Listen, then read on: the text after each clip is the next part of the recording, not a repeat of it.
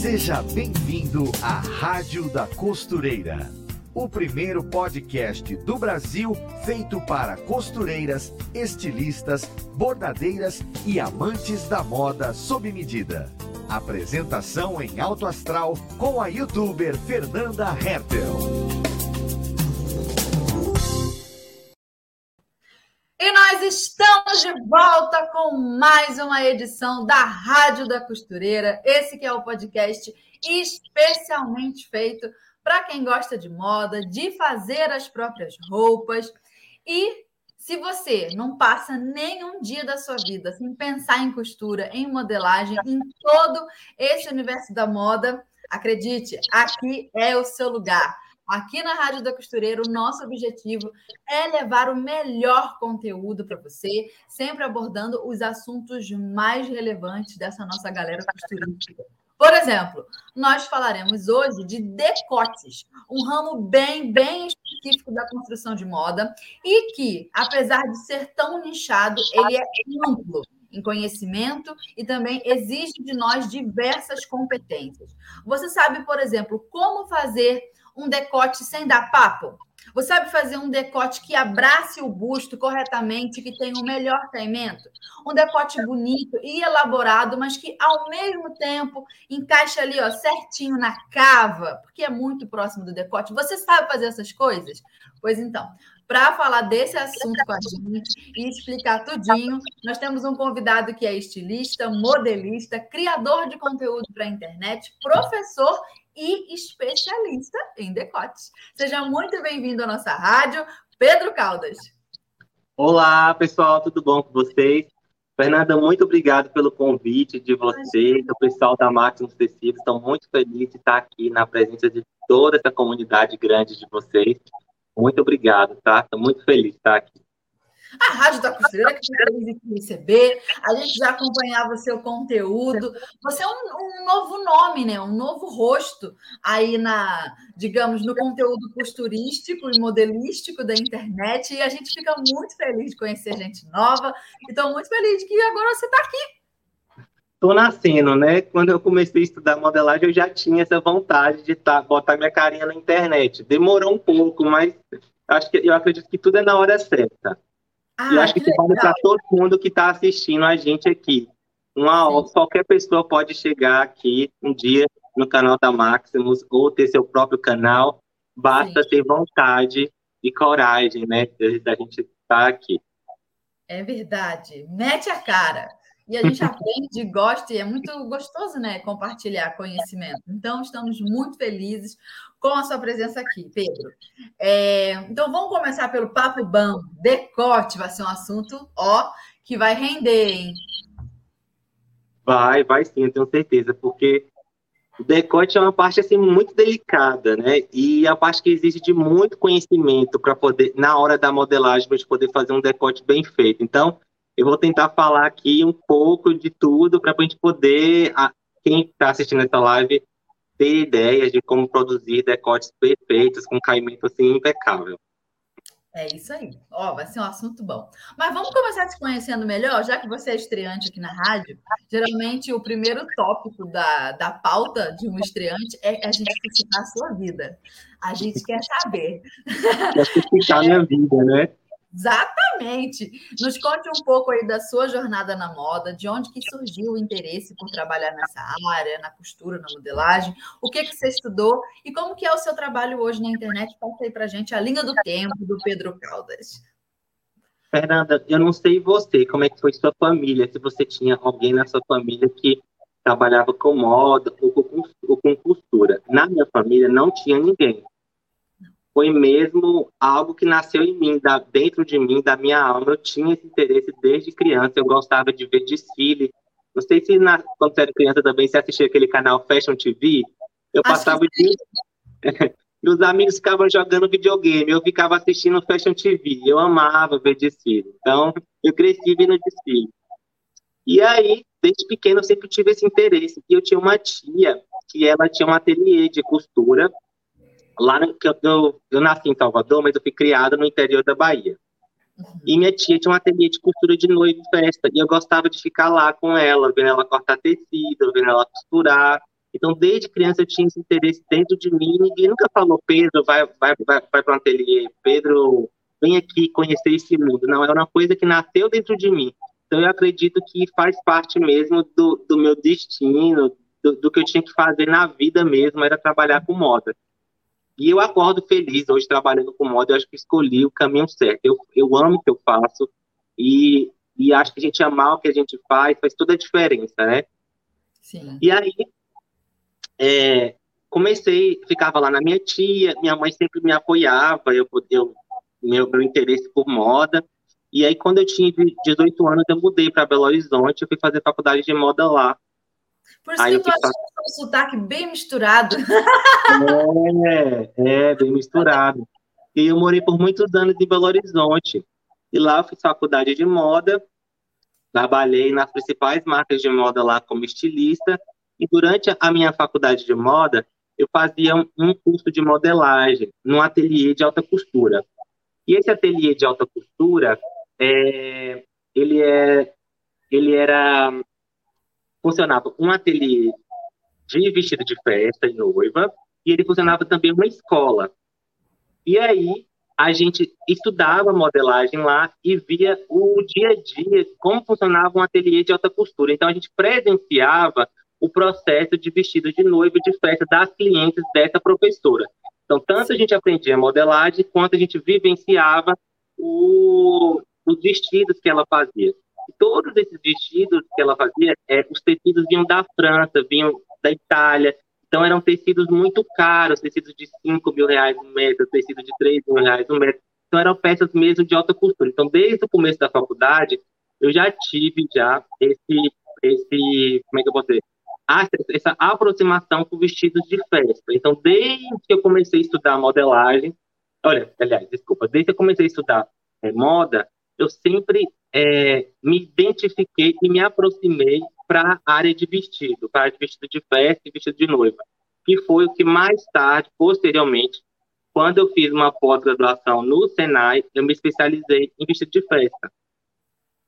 Sim. E aí eu estudei design de moda, depois fiz um curso técnico no Senac de modelagem industrial e depois eu fiz uma pós em modelagem ateliê, que foi quando eu me especializei em vestido de festa. E a gente nunca para de estudar, né? Porque modelagem é um tema sem fim. Sim. Nunca para de estudar. É, tem tanta coisa para aprender, como é que vai parar? Se a gente for aprender tudo que está para trás, já é uma vida inteira de aprendizado. Se a gente começar a estudar o que está para frente, né, as mudanças que vão acontecendo nos corpos e, consequentemente, na modelagem, ah, mais estudo ainda. Não para nunca. Não, não, não para nunca. E eu fico, eu, eu falo, eu brinco com os meus alunos que eu falo assim, que modelagem é igual medicina.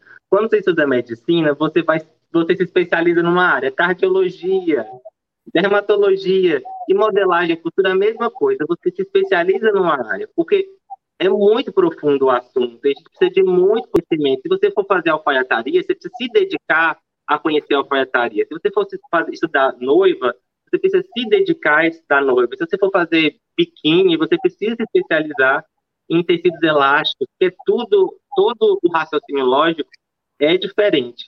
Sim. É e aí, depois que eu formei é, no Rio, eu fui trabalhar em São Paulo. Em São Paulo, eu trabalhava como estilista e como modelista. Então, em São Paulo, eu trabalhei como estilista e modelista no Lucas Anderi, que era vestido de noiva é, em festa. Acho que o pessoal deve conhecer que o Lucas tem programa no SBT. E trabalhei como estilista também em outras marcas de festa lá em São Paulo também. Então, eu sempre, desde que eu formei modelagem, eu fico mesclando trabalho ou como estilista ou como modelista. Depende da empresa. Eu faço os dois tipos de, de trabalho. E aí, como é que tu decidiu entrar nesse mundão da internet para a gente te conhecer? É, assim, na verdade, Fernanda, eu, eu tinha, eu sou assim, eu fico, eu tenho uma, às vezes as coisas nascem dentro de mim. Deve ser com você também. Sabe quando a gente fica escutando aquela vozinha assim? Sim. Ah, faz isso, faz aquilo. E eu uhum. acho que eu tinha, eu tinha uma vontade, na verdade, de, de, de, de dar aula. Então, eu acho que para poder dar aula foi um eu acho que o primeiro passo é a gente se apresentar na internet, né? Explicar, mostrar, é, ensinar as coisas para as pessoas. Então, a verdade é essa. Eu me sentia entupida. Eu me sentia, ui, tá até aqui, ó. Eu tenho que cá para fora. Entupida é uma palavra péssima, né? Mas é a sensação era essa, cheia. Eu tenho que soltar. Tem que falar. E aí eu queria dar aula. Então, acho que o primeiro passo que eu fiz foi fazer um canal no YouTube para poder me aproximar dos alunos e para poder ver como é que era, como é que seria isso. E eu me encontrei. A vida inteira eu achei que eu queria ser estilista, que eu queria desfilar uma coleção, uma semana de moda, que eu queria ter uma marca de roupa, que eu queria desenvolver coleções. E hoje eu me vejo realizado dando aula, atendendo meus alunos, explicando como que elas podem fazer as coisas, é, gravando meus cursos. Eu me sinto muito mais feliz hoje fazendo isso do que desenvolvendo uma coleção, por exemplo, né? Hoje eu trabalho como estilista, né? Eu tenho dois trabalhos, né? Um trabalho eu sou estilista na competição aqui em Salvador e o outro trabalho que eu dou, faço meu, meus cursos na, na internet. Mas ser professor é incrível, né? A troca, da gente poder transformar a vida das pessoas. Sim. A gente estava falando disso no, no off aqui, que nós temos uma professora de modelagem em comum, que é a Daniela Januzelli, que foi quem me ensinou modelagem plana pela primeira vez. É, eu é, me matriculei para um cursinho rápido, acho que era de um mês, quatro fins de semana, para aprender só as bases de modelagem. E eu lembro que na época eu tentei fazer uma interpretação de modelagem, mas eu falei assim: não, como é que você vai fazer a interpretação se você não sabe a base? Eu era tão tonta nesse nível, zerada de conhecimento, que eu falei, ah, então tá bom, já que vocês me obrigam, vou fazer esse de base primeiro, a louca. Aí fiz o de base, só que eu fiquei doente é, no meio do curso, eu tive problema de garganta. Quando eu tenho problema de garganta, minha filha não adianta. Pode ser assim, o dia mais importante da minha vida, não conseguirei, não conseguirei estar lá. E aí eu tive um, um problema desse na garganta no dia da modelagem de calça como era um curso muito curto, se você perde um dia, você perdeu muita coisa. E aí eu perdi a calça. Aí, olha só, essa frase é péssima. Eu perdi a calça. e aí, é, e eu tava de viagem marcada já aqui para o sul para fazer a mudança do amor que eu vim com meu marido por conta da transferência do trabalho dele vim junto. Resumindo, virei para minha professora e falei assim: você pode me dar essa aula de calça por fora? É, tinha um feriado próximo e era um, um prolongadão, sabe? Assim, uns três dias. E ela foi muito generosa comigo. Eu expliquei a situação que eu ia me mudar e eu não queria perder a calça de novo. Aí ela e falou assim: tá, então fechou comigo ali um pacote e me levou para casa dela, sabe? E aí eu aprendi na sala dela e as crianças, e ela é muito querida. E eu digo para você, Pedro, e para todo mundo ouvir, é, modelagem é isso que a gente estava conversando, é um, um assunto que a gente sempre vai estudar. Mas naquele dia, aquela professora que foi a Daniela, inclusive sigam ela nas redes sociais, cata ela, cata ela. É, foi naquela aula que ela me mostrou, ó, a base é isso, aí você altera o que for preciso aqui, e aí você transforma interpretando aqui. Olha, é só isso, coloca as medidas aí, ó, fez a base, o resto é a medida que você quiser. Isso foi muito, muito bom. E ela é, abriu para mim essa porta, me encorajou e falou assim: não tenha medo. É só isso aqui, só isso, você já entendeu. E aí foi muito bom. E nessa ocasião do feriado prolongado, ela me ensinou não só a base da calça que estava faltando, quanto também a interpretação é, de modelagem. Ela aproveitou que eu estava lá, ela, então vamos interpretar umas mangas, vamos interpretar umas coisinhas aqui.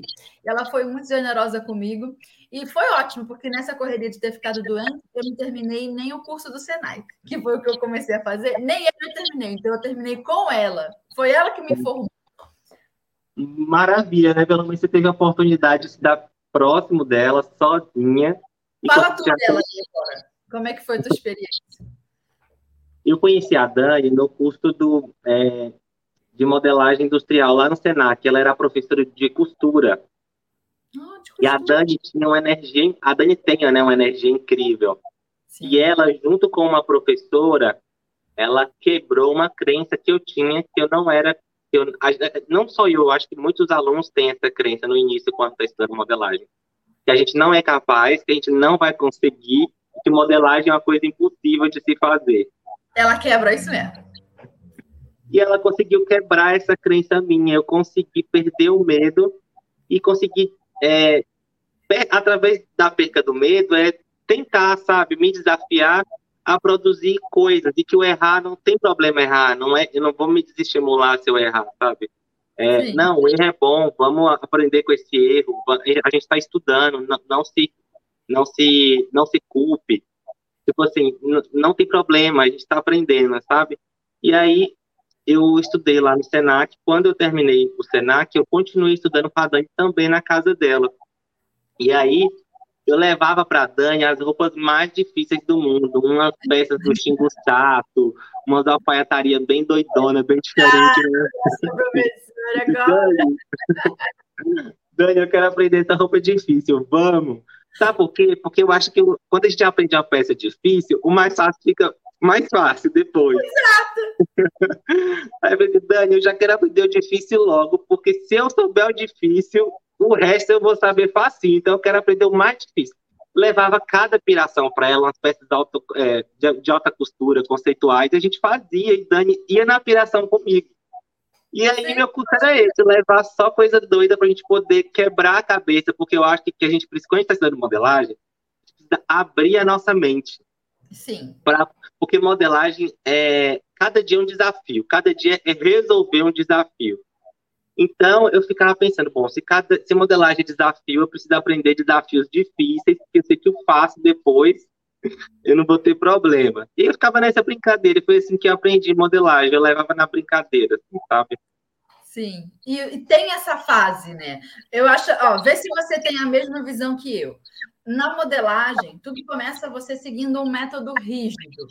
E esse método rígido vai te conduzir a um lugar que professores profissionais antes de nós estudaram aquilo profundamente para que a gente conseguisse chegar àquele lugar, que no caso é uma base, tá? Uhum.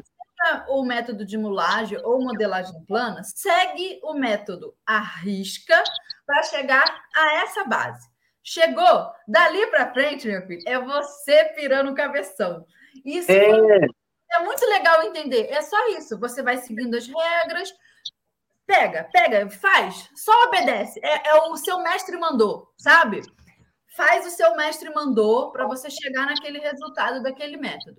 Depois você chegou ali, aí você quebra as regras, aí você inventa, aí você conheceu um outro método. Aprende o seu mestre mandou daquele outro método. Aprendeu? Captou? Aí começa a quebrar as regras lá também. Aí depois você junta umas regras quebradas com as outras regras quebradas. É isso aí. Você disse tudo, Fernando. Você disse tudo. É bem isso. E, e eu acho que importante na modelagem é isso que você falou. É, eu acho que o mais importante na modelagem é o começo, sabe? É quando a gente está fazendo a, a, base, igual você falou. A gente tem que se preocupar com a base, uma base bem feita. Eu falo para os meus alunos que não adianta a gente fazer uma interpretação correta, cortar a roupa certinha, costurar a roupa certinha, fazer um acabamento perfeito, mas se a base está defeituosa, com problemas estruturais. Então, assim, você fez tudo certo, mas sua base está com defeito. Que é o início do processo, que é o que você falou, a, o, o, o comecinho, né? A metodologia. Então, nada adianta. Então, assim, é, modelagem, todas as etapas têm que ser bem, bem cumpridas. A base, a interpretação, a costura, o corte, o entendimento do tecido, porque caso alguma delas dê problema, a roupa ela vai dar um defeito no final. Caso você queira uma peça impecável, né? Então, todos os, os, os passos têm que ser bem cumpridos, não tem jeito. Porque modelagem é geometria. Então, a gente precisa de, de, entender essa geometria do corpo. Por isso, a base é tão importante, porque ela é uma segunda pele. Então, eu fico vendo as pessoas, quando querem aprender modelagem, com essa ansiedade de querer fazer interpretação logo. Eu falo, gente, calma. Calma, antes de aprender a interpretação, você precisa aprender a fazer uma base. Uhum. Antes de fazer a interpretação, você precisa entender o corpo, você precisa entender essa base, você saber se essa base está vestindo bem, se ela está adequada àquele corpo. Porque nada adianta você fazer a interpretação em cima de uma base defeituosa, a roupa vai dar defeito. Quando chegar no final, você teve um mau trabalhão, costurou, e a roupa não ficou boa e você vai ficar frustrado. Então é melhor você ter um trabalho maior no começo, para você identificar todos os erros e você ficar feliz no final, do que você fazer o trem rápido e depois no final você ficar frustrado porque deu errado e não sabe por quê. Exatamente. É um processo, não queima etapa, não. É, então, está falando de interpretação também, vamos cair para o nosso assunto, que ó, a tua história rendeu, Pedro. Vamos, estamos no segundo tópico, estamos atrasados.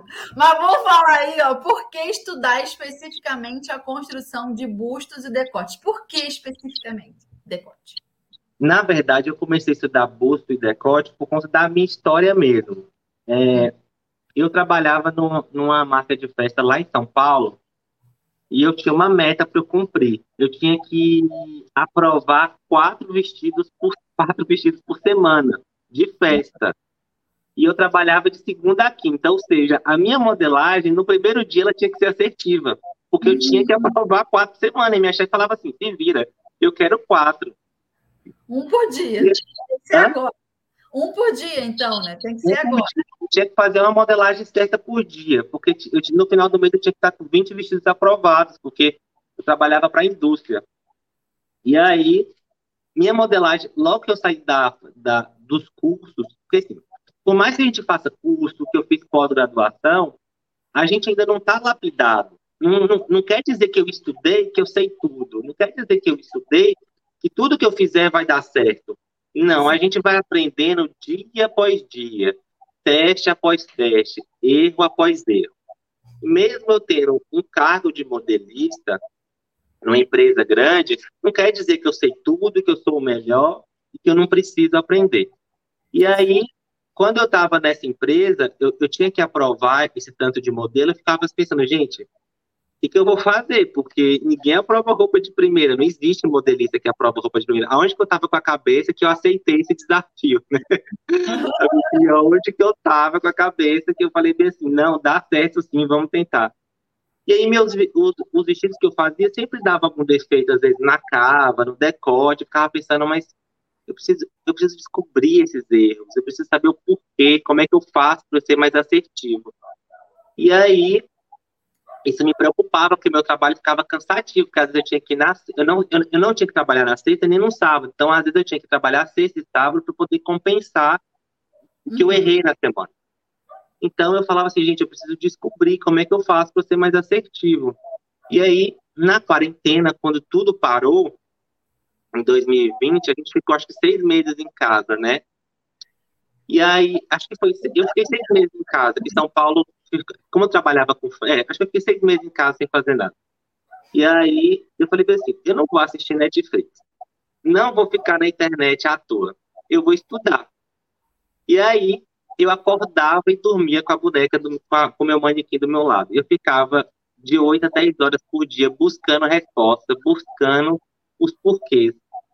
Os, os, os porquês que aconteciam determinado tipo de erro, os porquês que aconteciam determinado tipo de defeito. E isso eu fui criando uma bagagem. E aí, na pandemia, eu fui melhorando como estilista, por quê? Porque quando a gente está na correria do dia a dia, a gente deixa as coisas no automático. A gente não para para pensar. A gente simplesmente quer resolver, mas não para para poder se perguntar o porquê daquilo. E aí, nesse tempo parado em casa, eu consegui pensar o que, que eu estava errando, o que, que eu podia melhorar. E aí eu fui criando uma metodologia de uma metodologia própria minha. E minhas peças começaram a ficar muito mais assertivas, porque eu sabia por que, que uma roupa dava papo aqui na cava, papo aqui no busto, por que, que a caída de ombro tinha que ser tal medida, por que, que a distância tinha que ser, a distância de busto tinha que ser tal medida, por que, que acontece defeito na manga, por que, que acontece defeito nas costas. Então, eu fui estudando, estudando, buscando, buscando os porquês das coisas, de cada tipo de coisa. E aí, eu consegui chegar num nível de assertividade muito grande. Então, é, os meus bustos hoje, eles vestem muito bem, logo de primeira, porque eu fui buscar os porquês, eu fui, buscar é, os porquês dos corpos. Cada mulher tem um tipo de corpo, então para cada tipo de corpo a gente precisa ter um entendimento diferente, um olhar diferente para a modelagem. E eu acho que os bustos e o decote são muito importantes na hora da construção de modelagem, porque é a parte mais delicada da mulher. se a mulher vestir um, um, um, vestido, por exemplo, de um decote que vai ficar aberto no peito dela e ela se sentir exposta, ela não vai querer comprar essa roupa. Ou ela não pode querer nem usar essa roupa. Então, pode, às vezes pode ser um produto que vai ficar encalhado no estoque. Ou uma peça que às vezes você vai ter que repetir porque a cliente não vai querer usar. Uhum. Então, às vezes a cliente, às vezes a roupa tem até um defeitinho na saia ali, a cliente nem percebe. Mas se for um defeito no busto, Sim, é ela verdade. não vai querer usar. É verdade. Ela não vai querer usar. E o busto, ele mexe com a autoestima também. Se aqui em cima, na frente, não valoriza, ela não vai querer usar essa peça. Então, é a primeira coisa que a mulher olha quando ela experimenta a roupa é o busto. Aí depois ela, ela, ela olha o rótulo, o, o resto. Ela vê se o decote está no lugar, se está valorizando o decote, se está valorizando a imagem pessoal dela, se está deixando ela mais bonita, se o tratado está deixando ela mais jovem né? Também faz parte é. da então É verdade, você tem toda a razão. E aí eu comecei a estudar isso porque a partir do momento que eu comecei a saber mais de decote, eu consegui aprovar minhas roupas mais, mais facilmente, porque fazer saia não dá muito defeito. Calça é depende. Calça depende do corpo da pessoa. Se a pessoa tiver um corpo mais normalzinho, é mais, é mais fácil fazer calça. Agora, se tiver uma pessoa que tem um escoliose, tem, um, tem muita diferença de quadril com cintura, aí já é mais difícil. É difícil também. É, mas o busto geralmente é o mais difícil, porque o busto tem muito volume, né? Então você precisa ter todo o entendimento, você entender o busto. E eu não sei como que é a sua experiência é, aí, você tem diversos é, clientes, diversos corpos. Eu só tenho experiência de busto mesmo, de fazer várias peças, o meu. E eu sou aquela pessoa que tem as costas bem magrinhas e o busto é grande para o meu tamanho e porque é aquele corpinho PP e ele é todo concentrado na frente. E ao mesmo tempo não é silicone. Então, não é aquele busto de silicone. É natural. E aí você fica naquilo e o braço muito fino. E aí a cava muito magrinha. E as costas pequenas. Aí a maioria da medida está toda na frente. Então, eu, por exemplo, acho as bases é, os métodos, já fiz vários métodos buscando uma, um, uma pence muito profunda. As minhas pences costumam ser muito profundas.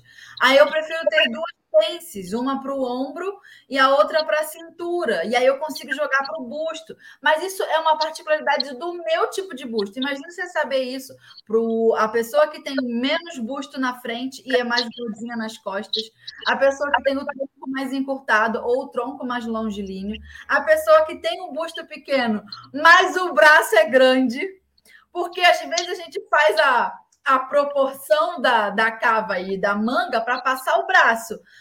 Mas o braço é gordinho. A gente não engorda ossos, né? Os ossos da pessoa, às vezes, é mionzinho, só que a pessoa engordou. Gente, é. É o um negócio. É um negócio, é um pepino fazer decote.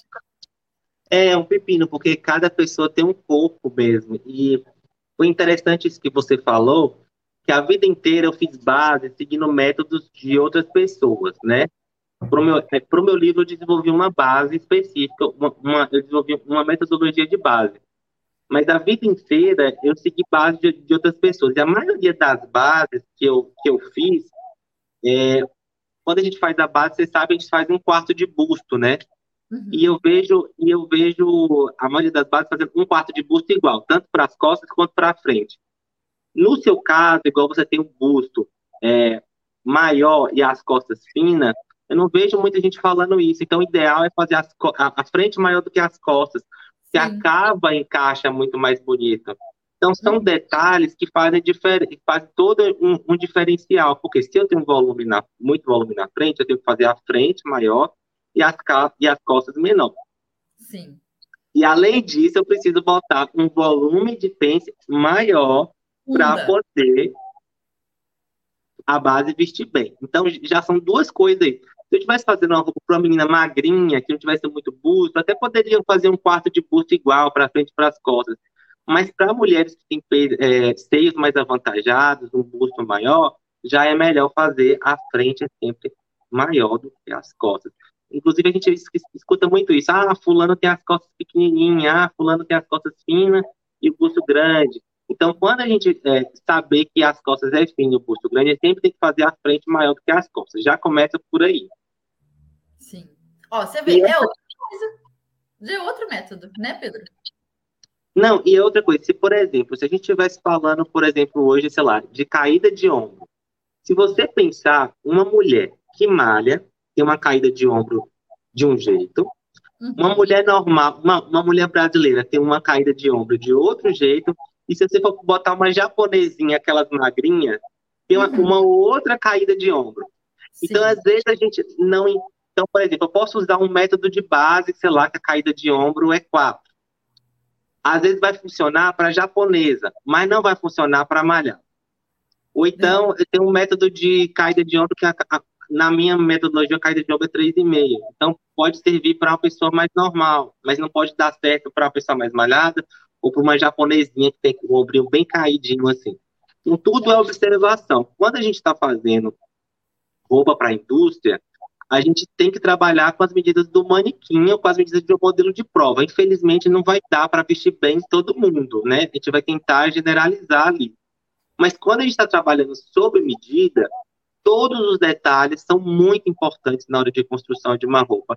A caída de ombro, a medida de degolo, a distância de busto, a altura de busto, a cava, a altura de costas, a altura de corpo frente, a altura de corpo costas. Se alguma dessas medidas estiver errada, dá defeito na roupa. Tudo é medida. Até o comportamental da pessoa influencia, né? Se for uma pessoa tímida, por exemplo, que anda meio assim, né? A pessoa anda para baixo, a gente tem que mudar a modelagem aqui, porque senão sobra. A, a parte de trás da blusa vem para frente. Então a gente altera para não criar aquele bigode que fica aqui, ó, porque a pessoa é, é retraída. Muito legal você ter falado isso, porque, por exemplo, uma pessoa, uma mulher que malha, ela tem as costas mais retas. Sim. Mas uma pessoa que é mais velha, ela tem as costas assim, igual você falou. Aquela uhum. pence que a gente vê as russas usando aqui, aqui uhum. nas costas, tem uma sobrinha que dá aqui na cava das costas, é para poder fazer esse ajuste de pessoas que são assim, porque quanto mais eu sou assim, mais dá ajuste aqui na cava costa. Sim. Então, as pences elas existem para elas dar forma ao corpo. Então, tem pessoas que vão então, assim, não necessariamente a pence que vai dar no seu corpo vai ser a mesma. Desculpa, vou repetir não necessariamente a pence visível que vai dar no seu corpo vai ser a mesma pence visível que vai dar na sua amiga, por exemplo. Porque é vocês têm corpos diferentes. Pode ser que seu, por exemplo, eu você é 36, você tem uma amiga 36. Se eu fizer uma base industrial para você e para ela, pode ser que para você dê sobra na cava e para ela não dê. Porque vocês podem ter bustos diferentes mesmo sendo 36. Exato. Então, assim, quando a gente está fazendo roupa para a indústria, é diferente quando a gente está fazendo roupa para sob medida, porque o sob medida a gente sempre está ajustando a roupa de acordo com o corpo da pessoa, né? Exato, é sob medida, é isso. Sob medida, inclusive, faz tortice da pessoa. Eu digo isso porque eu tenho uma escoliose, e aí acho que é esse meu ombro aqui, ó, que ele é mais caído. E tem um vestido meu, aquele vermelho, longo, que é famoso lá no canal, que você olha ele no meu corpo, tá retinho na cintura. O decote das costas na cintura. Agora, quando você olha o meu vestido na mão e você mede o lado esquerdo com o lado direito, você vê claramente que um lado é torto, é menor que o outro, porque eu sou torta. Mas aí, quando eu visto, fica reto. E se eu tivesse feito o vestido reto, igualzinho, ficaria torto no meu corpo. é isso, eu a gente é o que a gente é. Pedro. Aí, aparentemente, você teve que, que, criar um defeito de um lado para poder dar certo no seu corpo, né? Que não é um defeito, mas. Exato. É. é. Aí, como é que a pessoa, diante disso, dessa incógnita, se a modelista é insegura, o que, que ela pensa? Que errada é ela. Ah, eu que errei, eu visto na minha cliente e sobra um, um pouquinho de tecido só de um lado. É que a sua cliente ela é tortinha do outro lado. E aí sobra aquele, aquele pedacinho de tecido. que você vai ter que ajustar. Só que se a, a modelista é segura, ela entende isso. Quando a modelista não é insegura, ela acha que o problema quando a modelista é insegura, ela acha que o problema é ela, entende? Ah, eu não fiz o método direito. Ah, eu devo ter errado na base. Ah, eu não segui todas as medidas. Será que eu tirei a medida da minha cliente errado? Não, a sua cliente é torta. Só isso. Então, é, consertou, ajustou. Tu bate o olho, ficou reto. É isso que importa. É, então, Pedro, é, desculpa te interromper, mas eu tenho que botar o alerta tendência da Ana, que já estamos 35 minutos de live tagarelando, e eu ainda não coloquei. Aí eu vou botar o alerta da, da Ana para a gente aprender sobre moda agora, e a gente volta com o próximo tópico, tá bom? Tá, tá certo. Tá. Estou me empolgado hoje. Oi, gente, eu sou Ana Paula Mocelin, jornalista de moda da Maximus Tecidos, e estou aqui para te deixar por dentro das últimas tendências e novidades do mundo da moda. Os tecidos fofinhos e de pelinhos estão super em alta, principalmente nessa temporada de outono e inverno, em que queremos looks que nos aquecem, mas sem abrir mão do estilo. Que tal fazer um casaco, um sobretudo ou um colete de pele de carneirinho ou pele de castor? São tecidos super macios com uma textura gostosa que traz uma sensação de abraço quentinho. No site da Maximus Tecidos chegaram várias opções lindas de pele de carneirinho e pele de castor. Mas vale lembrar que a gente só trabalha com peles fakes, pois prezamos pela responsabilidade com o meio ambiente. Tecidos sintéticos também são confortáveis e sofisticados. E chique é ser responsável, né? Fica a dica. Beijo! Aê, dica com a Ana. Então vai, Pedro, fala o que tu estava pensando que eu te interrompi. Não, que eu trabalho na confecção e a gente, eu sempre provo a roupa no manequim e depois eu provo a roupa na, na modelo de prova. E a modelo de prova ela tem uma escoliose, assim, ela, as costas dela para trás, assim. Então a roupa nas costas dela sempre parece que está abaixo da linha da cintura, porque o corpo dela puxa para as costas. Uhum. Então, se eu fosse fazer a roupa para ela, se eu fosse consertar a roupa no corpo dela, eu teria que deixar as costas menor do que a frente. Mas eu sei que eu não posso fazer isso, porque é uma é um é um é algo específico do corpo dela. Então, não senão estaria criando um defeito ali. Se for fazer sob medida, tudo bem. Mas para a indústria não. Então a gente é, tem que observar sabe? Modelagem é muita observação, é análise, sabe? Análise do corpo, análise do molde, análise do tecido, tudo é análise. A gente precisa estudar, a gente não pode fazer nada assim por fazer. Vou te fazer agora uma pergunta curiosa. Pensei enquanto você falava. Já conheceu uma modelo de prova com outros tamanhos exatos, a medida exata da tabela? Exata nunca tem, mas tem uma. Eu sabia que seria essa a resposta. Vai, conta. Não, exata nunca tem, mas tem próximas, né? Engraçado, eu vou, eu vou contar um, um, uma história que foi muito legal é, sobre estruturação, essa história. Quando, quando eu trabalhava nessa marca de roupa de festa, a nossa modelo de prova, a menina tem aquele corpinho assim perfeito, né? Com silicone, aquele corpinho todo perfeito. Então, quando a gente está trabalhando para um corpo assim, é muito mais fácil fazer a modelagem, porque ela não dá muito defeito, né? A não ser que você erre o molde todo. Aí vai dar. Mas se você fizer o passo certinho, vai dar certo. E aí eu experimentei um vestido nela, que era um vestido todo molengo de malha, mas o vestido dele era tomara que caia. Hum. E aí eu vesti nela, ficou assim, perfeito. E aí, só que eu tive que refazer o vestido por conta da saia. Eu tive que fazer algumas modificações na saia. E eu tive que provar o vestido de novo outro dia. E ela não estava na na empresa. Eu tive que provar em uma outra pessoa que tinha um corpo 38 também, mas que não era ela. E quando eu provei o corpo nessa outra moça, essa outra moça ela, tinha um, ela, ela não tinha silicone, ela tinha um peito pesado, sabe? Sim. E aí, quando ela vestiu o vestido, o vestido caiu assim na frente. E aí que é quando a gente começa a pensar o porquê do uso da estruturação. Para umas mulheres, a gente precisa estruturar uma roupa, para outras mulheres, a gente não precisa estruturar uma roupa. Então, a estruturação tem muito a ver também com o tipo de corpo dessa mulher. Então, a gente também tem que observar isso, que para um tipo de corpo a gente precisa de menos estruturação e para outros corpos a gente precisa de muita estruturação. Por isso que quando a gente está fazendo a modelagem, a gente tem que observar muito o corpo dessa mulher. Eu falo que o busto, a gente tem que pensar em três aspectos né, no busto, que é o tamanho do busto, é a profundidade desse busto e o peso do busto. Hum. O tamanho e a profundidade a gente resolve na modelagem. Agora, o peso do busto a gente só resolve na estruturação. Perfeito. Então, é, a gente, o corpo da mulher, eu falo que o busto da mulher é uma montanha, assim, ó, deixa eu botar aqui, é uma montanha. Então, quanto maior a montanha, mais pence invisível eu preciso. Então, pence invisível e profundidade de caixa de busto também.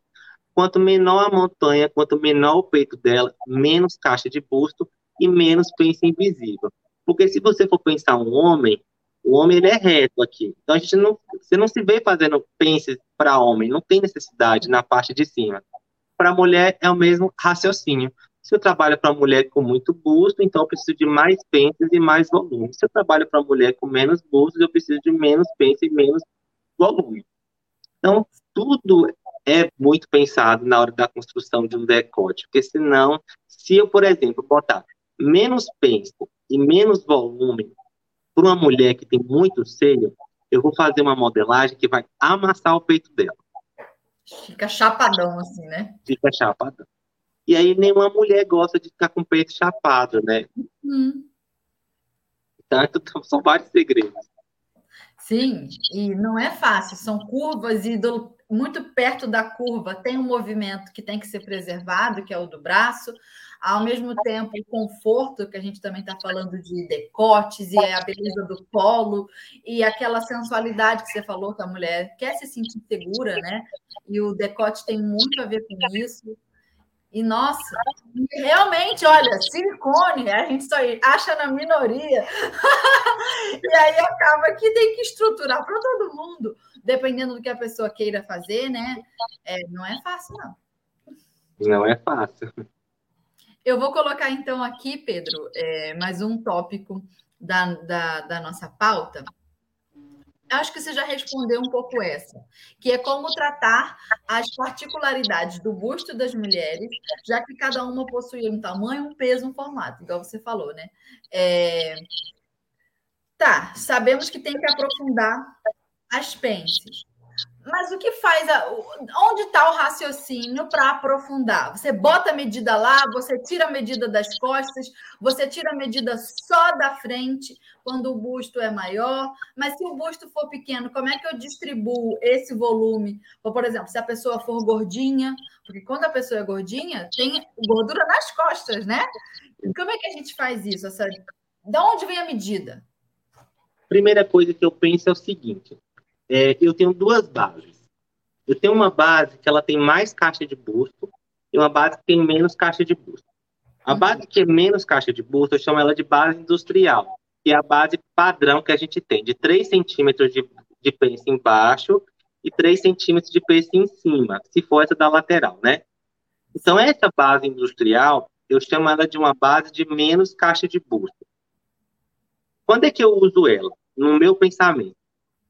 Seguinte, quando eu vou fazer uma roupa folgada, uma roupa que tem folga na lateral, eu preciso de menos pence. Por quê? Porque eu tenho mais tecido para poder encaixar esse seio. Perfeito. Só que quando eu vou fazer uma roupa mais justa, eu preciso de mais volume de pence. Por quê? A roupa é justa, mas eu preciso do volume só aqui no peito. Eu não quero, por exemplo, estou fazendo um vestido de festa. Quando a gente faz vestido de festa, ele não tem folga de vestibilidade, nem no, nem no busto e nem na cintura. Por que, que não tem folga de vestibilidade? Quando a gente está fazendo a roupa de festa, geralmente as mulheres querem a roupa justinha, né? Porque elas querem se sentir mais magra, elas querem que delinee o corpo dela. Então a gente faz a roupa exatamente no tamanho da cliente ou no tamanho do manequim.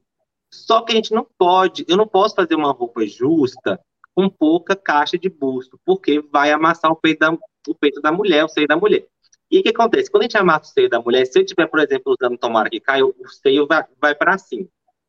Se eu tiver fazendo um decote V, o, o seio vai aqui para frente, fica estranho.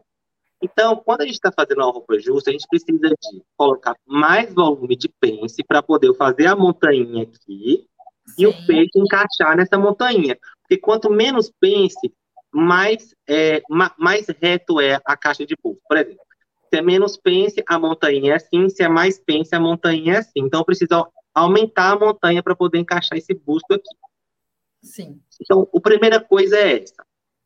Segunda coisa é, se a mulher tem muita diferença da frente para as costas, a gente tem que fazer, é isso que você falou, sempre fazer a base frente maior do que as costas, para poder a cava ficar no lugar. Por quê? Se eu fizer a frente e as costas do, meio, do mesmo tamanho, a lateral da cava ela fica deslocada para o lugar errado, porque como o busto é grande, ela não consegue chegar na lateral. Então, geralmente, quando a gente está fazendo uma base para mulheres que têm peitos maiores, a gente aumenta, eu, eu faço um quarto de cintura mais meio ou um quarto de cintura mais um. Então, eu faço a frente maior ou meio ou um. Vai depender do busto dela. Além, então, a gente falou de caixa de busto, de volume de pence, e a gente falou da, é, da lateral, de fazer como fazer essa lateral. E aí, depois, a gente tem que trabalhar as pences invisíveis. É, cada mulher tem um tipo de pence, vai dar um tipo de pence invisível. Por exemplo, eu estou dando meu curso lá de decotes, e a mesma base, a mesma metodologia de base que eu usei para uma aluna, eu usei para todas. Então, eu tive uma aluna lá que ela, ela tem bastante busto, bastante busto. E aí, para ela, deu uma sobra aqui na cava. Sim. Já para minha outra aluna que fez a base, para a filha dela, não deu sobra na cava. Por quê? Quando a gente está trabalhando com muito busto, por exemplo, a mulher que tem muito busto, ela tem muito volume nessa região aqui. Chega, é redondinho aqui. Assim. Então, quanto mais alta essa região aqui, mais tendência ela tem a dar a sobra na cava. Quanto mais baixa essa região aqui, menos tendência ela tem a dar sobra na cava. Então, por exemplo, se você está fazendo uma roupa para uma cliente sua e você vê que ela é magrinha, você pode ter certeza que aqui não vai dar sobra nela, pelo, na minha metodologia. Na minha. Né? Vai depender de metodologia. Só que na minha metodologia, é, para uma mulher que tem muito seio, vai dar uma sobra aqui. Não é porque a metodologia é errada, é porque o seio dela tem muito volume nessa região, e como ele tem volume nessa região, ele força a cava. Aí o que, que acontece? A cava ela sobra. Então a gente precisa dar uma pence invisível para eu poder ajustar essa região. Então, quando a gente está fazendo uma base, isso é uma coisa que a gente aprende no dia a dia. Então, eu sei que quando eu estou trabalhando para um tipo de corpo, eu preciso fazer um tipo de ajuste. Quando eu estou trabalhando para um outro tipo de corpo, eu preciso fazer um outro tipo de ajuste. Sobre a pergunta de você falou, como calcular o volume de pence, como é que eu faço? Na minha metodologia, eu calculo o volume de pence assim. É, é a diferença do busto para a cintura. A pence de baixo, no sob medida, é a diferença do busto para a cintura. Por exemplo, na indústria, eu uso 3 centímetros embaixo, 3 centímetros em cima. No sob medida, não. Se o meu, se o meu um quarto de busto é 22 e o meu um quarto de cintura é 17, 22 menos 17 dá 5 centímetros. Então, a minha pence inferior eu uso de 5 centímetros. Entendi. Esse é o cálculo que eu faço, é a diferença do busto para a cintura. Por que, que eu faço isso? Porque a diferença do busto para a cintura é o que falta para poder fazer a montanha. Então, Sim. essa diferença aí é a, o cálculo de volume de peso. E mesmo assim, para algumas mulheres, ainda precisa de colocar mais um pouco de pence. Vai depender do seio. A, a tua base só tem a, a pence da cintura ou tem a, a segunda? Tem as duas. Tanto a sob medida quanto a industrial, ela tem as duas. A minha base é, industrial eu, falo, eu, faço em cima de, de, tabelas e de fórmulas da indústria. Então, eu tenho uma uhum. tabela de medida, você segue lá. A sob medida, não. Eu faço toda em cima do tamanho do cliente. Então, a altura de corpo é, é, é, é medida, né? O tronco que você chamou. Então, ela é medida. Na industrial, não. Eu, eu uso uma fórmula, que é o decote cintura, mais extensa do pescoço, mais meio, que acho que é parecida com a sua, né? Acho que sim. É. E tem que tem a diferença da, da frente do pence que comporta o busto pelas costas, porque a gente é. não tem busto nas costas, né?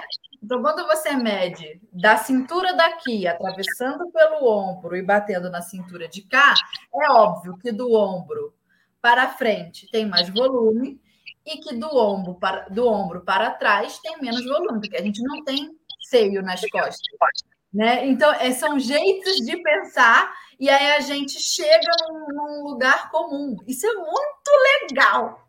É, isso é muito legal. Isso é muito legal. E é isso, a gente tem que buscar as respostas. Quando quem está querendo aprender modelagem, tem que aprender sobre corpo. Então eu preciso entender como é que funciona um busto com silicone, como é que funciona um busto de uma menina novinha, que tem um busto geralmente menor, mais magrinha, né? Igual, por exemplo, a, a Galisteu. Galisteu, ela não tem muito busto. Então, se eu fizer uma roupa para ela, eu não vou precisar de muitas pences invisíveis. Não. Agora, se eu for fazer para uma mulher que tem mais silicone, né? É, que tem um busto maior, aí eu já vou precisar mais. Então a gente tem que entender, se eu for fazer uma roupa para uma mulher que tem um seio que acabou de amamentar e acabou que o seio ficou pesado, já vem uma outra construção. Igual, por exemplo, por que, que a gente usa barbatana? Porque quando a gente tem mulheres que têm seios pesados e quando você faz o ajuste embaixo, a roupa ela fica amassando assim, ó, caindo para baixo. Então você usa barbatana para o, o, o, recorte não sair do lugar, o peito não ficar forçando para baixo. Para isso que a gente usa barbatana. No mundo de noiva, a gente usa é, as técnicas de corseteria para todos os tipos de vestido, para todos os tipos de decote, decote V, decote ombro a ombro, a gente usa as técnicas de, de, de pôr barbatana, de pôr aro, de, pôr, de estruturar a roupa muito bem para poder sempre levantar esse seio, sempre é, valorizar esse seio. A minha prima, ela é bem magrinha, ela é 34. E aí, quando ela foi formar, ela queria aparentar ter mais busto. Então, na modelagem, a gente criou um volume no busto, botou mais caixa de pence, botou mais busto, e aí a gente botou um bojo mais é, espumoso para dar uma aparência de mais busto. Então é interessante isso, que a gente pode tanto amassar uma modelagem se a gente fizer errado, como a gente pode também criar um volume ali de busto para poder melhorar a autoestima de uma pessoa e ela se sentir mais mais feliz, né, ao vestir aquela roupa. Porque eu acho que é essa a intenção da gente, que é estilista, que é modelista, é, através do nosso trabalho, deixar a pessoa feliz vestindo aquela roupa segura, com autoestima valorizada, né?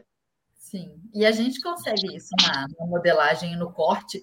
Você estava falando, eu lembrei de uma coisa. Eu já trabalhei, foi foi a confecção onde eu aprendi a costurar e comecei na modelagem, inclusive.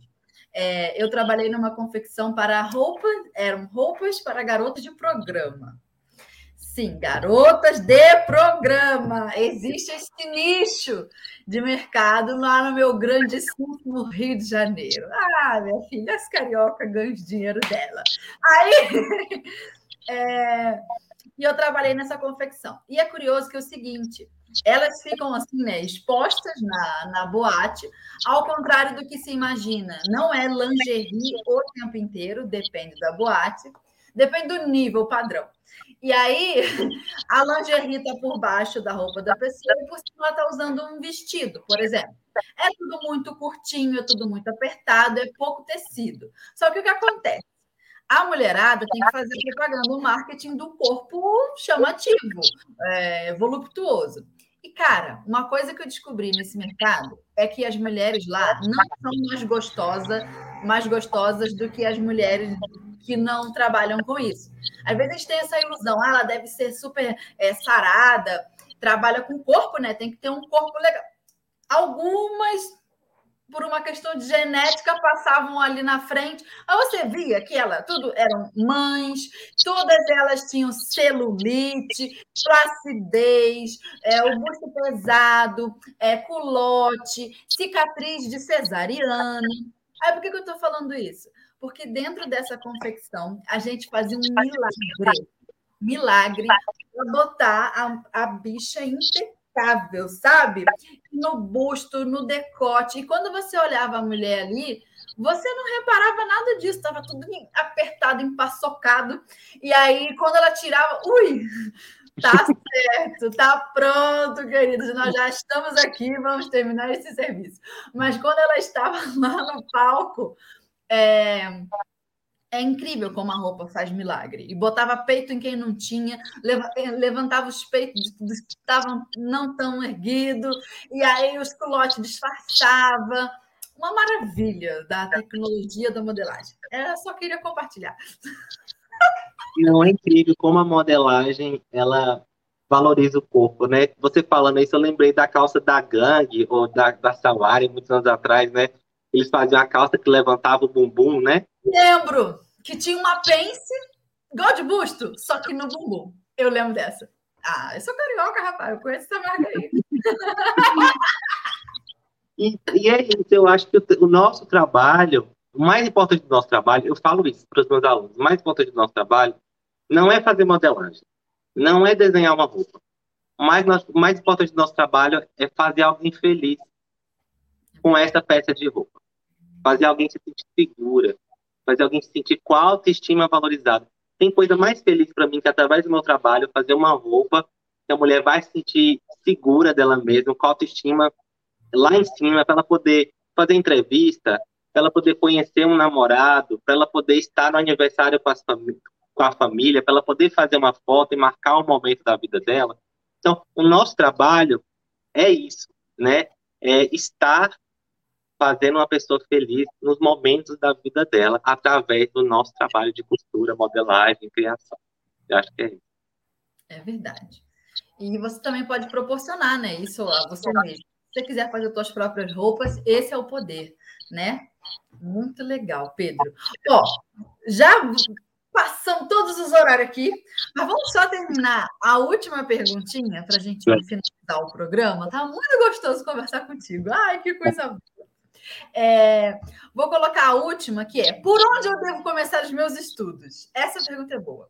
Né? O que, que a gente tem que considerar importante para mergulhar aí nesses conhecimentos de bustos e decotes? Comece por onde? Eu acho a primeira coisa, quando a gente está estudando modelagem, não sei se eu falei isso na live, mas eu vou repetir um pouco. É, a gente precisa entender o corpo. A, gente precisa, a primeira coisa é entender o corpo. A gente precisa saber tirar essas medidas. Saber tirar as medidas do corpo e ter certeza que essa base blusa está certa. Então, a gente precisa... Se eu estou começando a estudar modelagem agora, eu falo, gente, aprendam a fazer uma base boa, aprendam a saber que essa base está vestindo bem, aprendam a tirar as medidas corretamente, porque caso você tire as medidas erradas, parece que é simples, mas não é. Se você tirar uma, uma medida errada, por exemplo, se eu tirar uma medida errada aqui no entrecavas, eu vou ter problema na manga. Se eu tirar a altura de corpo aqui errada, a altura do tronco errada, eu vou ter um corpo curto. Se eu fizer a caída de ombro errada, eu vou ter uma caída de ombro repuxada. Então, é muito importante. Se vocês fizerem aqui a altura costas errada, quando vocês for botar uma gola, a gola vai dar errada. Então, é muito importante vocês saberem tirar as medidas, saber o básico, fazer o básico primeiro, sabe? Fazer as bases bem feitas, saber tirar as medidas corretamente. Igual eu tive uma aluna que ela foi tirar a medida da altura de corpo costas, e ela, na hora da medição, ela tirou um e meio para trás. Aí o ombro dela ficou também deslocado para trás, porque na hora dela medir, ela já medi, ela já começou medindo errado. Então a gente tem, se você está começando a estudar, aprenda o básico primeiro, faça uma base. Não é a, a base que eu falo não é a base blusa, não, não é a base blusa. Faça uma base de conhecimento muito sólida. Aprenda o básico muito bem feito, sabe? Não ter, não tenha pressa. Aprenda primeiro o básico, muito bem feito, tirar medida, fazer base. Depois vocês vão para a interpretação. Faça as coisas com calma, não queiram fazer tudo de uma vez. Perfeito. Então começa por isso. É... Mergulha no conhecimento. Mergulha no conhecimento. É, eu tenho que colocar agora também aqui ó, o áudio da nossa ouvinte. O papo foi tão bom esqueci. A nossa ouvinte aqui na Rádio da Costureira envia para a gente um áudio pelo WhatsApp e a gente coloca aqui durante a nossa programação. Então, você que está do outro lado quer mandar um áudio para a gente, aproveita, printa a tela, você pegar o número ali, depois você adiciona a gente, manda o áudio, tá bom? Bora lá. Bom dia, ouvintes. Gente, é um prazer imenso. Tenho 50 anos, meu nome é Helenilda. Eu sempre trabalhei em fábrica de costura, mas na parte de produção, não sei nem para onde vai um corte. Só sei costurar. Como diz meu marido, diz que eu só sei emendar pano, mas eu quero aprender de outro jeito. Eu quero aprender a cortar minha própria roupa, fazer meu próprio molde, mas ainda não tenho condição. Estou aprendendo com vocês uns pouquinhos vendo essas aulas aí pelo YouTube e é um imenso prazer. Com fé em Deus eu chego lá. Um dia eu vou ainda postar um vídeo fazendo as minhas próprias peças. Beijo, fica com Deus. Vocês são uma bênção na nossa vida. Aê! Pô, sabe que você já tem condição sim, viu? Porque aprender a fazer uma roupa não tem a ver com conhecimento pago apenas. Alguns a gente paga, faz parte do processo, mas tem muito conhecimento gratuito. Começa pelos gratuitos, porque não tem desculpa, é de graça, está lá, faça. Porque se você não tiver a capacidade de fazer nem os gratuitos, então você está de brincadeira na tomateira costureira. Então, faça os gratuitos. E aí depois você vai sentir necessidade e já vai saber exatamente como investir naquilo que não é gratuito, que aí vai desde livro até curso, curso online, curso presencial, é, apostila. E aí, minha filha, o mundo é uma brincadeira para nós, né? Então já começa, tem, tem sim, já pode começar, tá bom? É, então, Pedro, vamos fazer o seguinte. Aqui na Rádio da Costureira, a gente gosta de fazer o momento zigue-zague. Que é aqui, assim, ó, três perguntinhas que eu faço para tu, e tu, ágil, tem que me responder a primeira coisa que aparecer na sua cabeça. Mas é rápido, Pedro. Não tá, sim, sim. Então, bora lá, Marília Gabriela, aqui nesse negócio.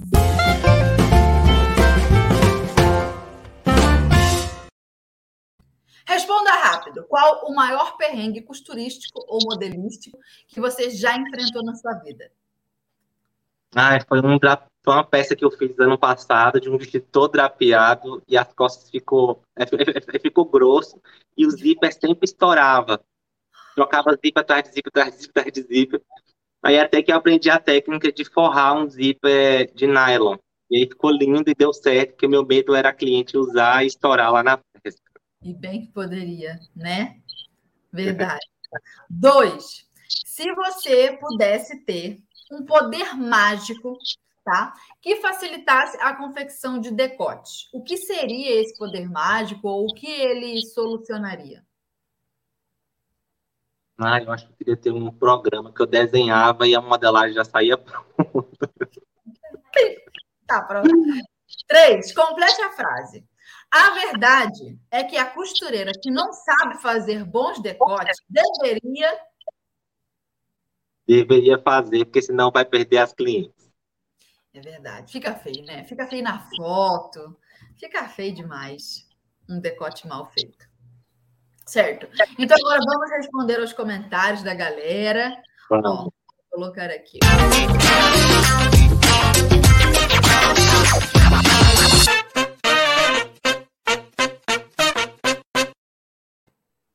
Aê, vamos olhando aqui. Ó, pergunta da Cleide. E quando o corpo costas é maior que a frente? Olha, eu sempre falo assim que falar resposta sem a gente poder ver um corpo é complicado, sabe? Eu sempre falo que a gente, o ideal é a gente sempre fazer uma base, analisar essa base, corrigir essa base e ver o que esse corpo pede, porque cada corpo ele, o corpo ele te dá respostas. Então você tem que fazer a base, vestir na sua cliente e, e analisar o que, que o corpo está pedindo. E o corpo ele vai te dar as respostas. Se você precisa aumentar as costas, se você precisa diminuir as costas, se você precisa inserir uma pence, você tem que analisar o corpo, tá? Sim, perfeito. Perfeito, Cleide. Agora, olha aqui, ó, estamos cheios de carinho aqui no comentários. A Hélida escreveu: Amo vocês dois carinhosamente, fofos demais. É, Hélida, é maravilhosa. Muito bonito. Eu amo seu nome. Tá.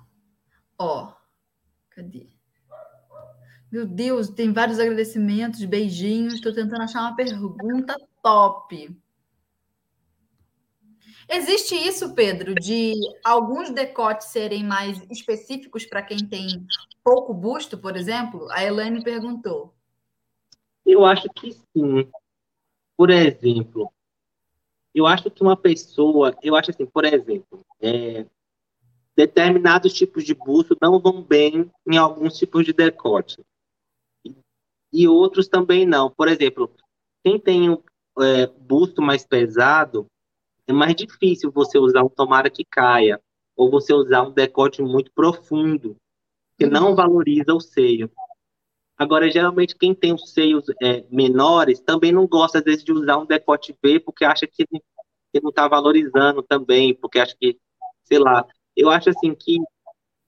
Tem, eu, eu acho que sim, mas também depende da personalidade da mulher. Quem sou eu para dizer o que não vai ficar bom para a mulher se ela se sente bem assim, né? Exato. Eu acho que se a pessoa se sente bem, ela pode usar o que ela quiser, não, eu não posso julgar. Perfeito.